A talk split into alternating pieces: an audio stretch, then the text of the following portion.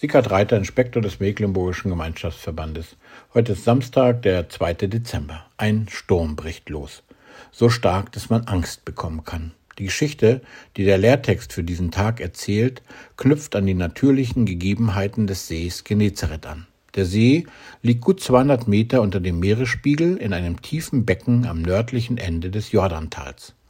An der westlichen und östlichen Längsseite wird er von Bergen, den Ausläufern des Libanongebirges und den syrischen Höhenzügen flankiert, die wie gleichmäßig hohe Wände nah am Ufer aufragen. Und gerade nach warmen Tagen, da kann der Wind vom galiläischen Hochland in den Talkessel einbrechen, sich als Fallwind zum See hin beschleunigen und über der 170 Quadratkilometer großen Wasserfläche mit geringen Reibungsverlusten ausbreiten. Unversehens und kraftvoll peitscht dann der Wind die Wellen des sonst ruhigen, aber bis zu 40 Meter tiefen Gewässers bedrohlich auf. Der Sturm tobt, bedrohlich.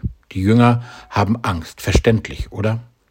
Vielleicht haben sie wie der Psalmbeter gebetet, Herr, sei mir gnädig, denn mir ist Angst. Und Jesus?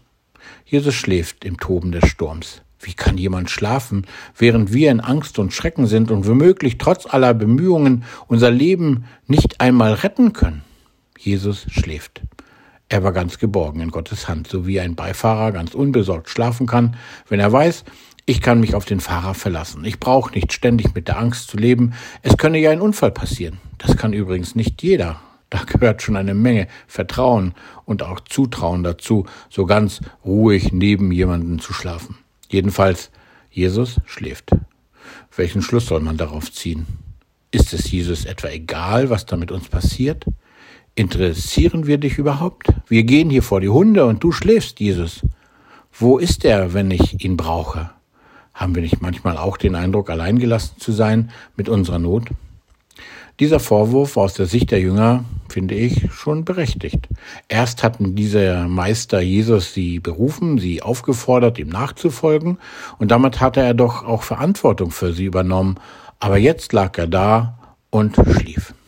Da brach ein großes Befremden aus, eine gewaltige Enttäuschung. Als sie dann aber Jesus wecken, da macht Jesus genau das, was sie von ihm erwarten.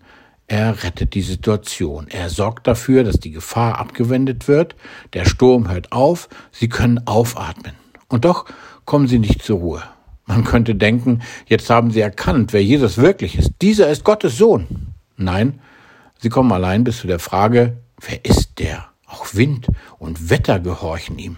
Ich frage mich, wie kommen wir dazu, Jesus richtig zu vertrauen? Wie bekommen wir die Gewissheit, dass die Mächte dieser Welt nicht die ganze Macht haben, sondern dass wir gelassen vertrauen können?